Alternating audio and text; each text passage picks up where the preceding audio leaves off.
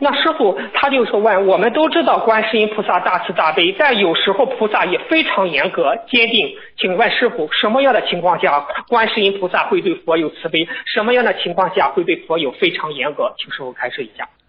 讲句讲句心里话，告诉你，观世音菩萨，嗯凡是一个爱孩子的母亲，一定会对孩子严格。这个是这个是正常的不得了。你们想想看，小时候你们爱孩子的话，你们对孩子负责不负责？你们认真不认真？你们严格不严格？如果今天爸爸妈妈对你们不严格，就是放荡你们、放育你们。所以观音菩萨越是对我们爱，他越对我们严格。很可惜啊，有的孩子就是拼命的不懂这个道理。师傅拼命的讲他不好，今天我能讲他，就是你还有福气，我还要救你。我讲都不愿意讲的这个这种人，你说我怎么会救他？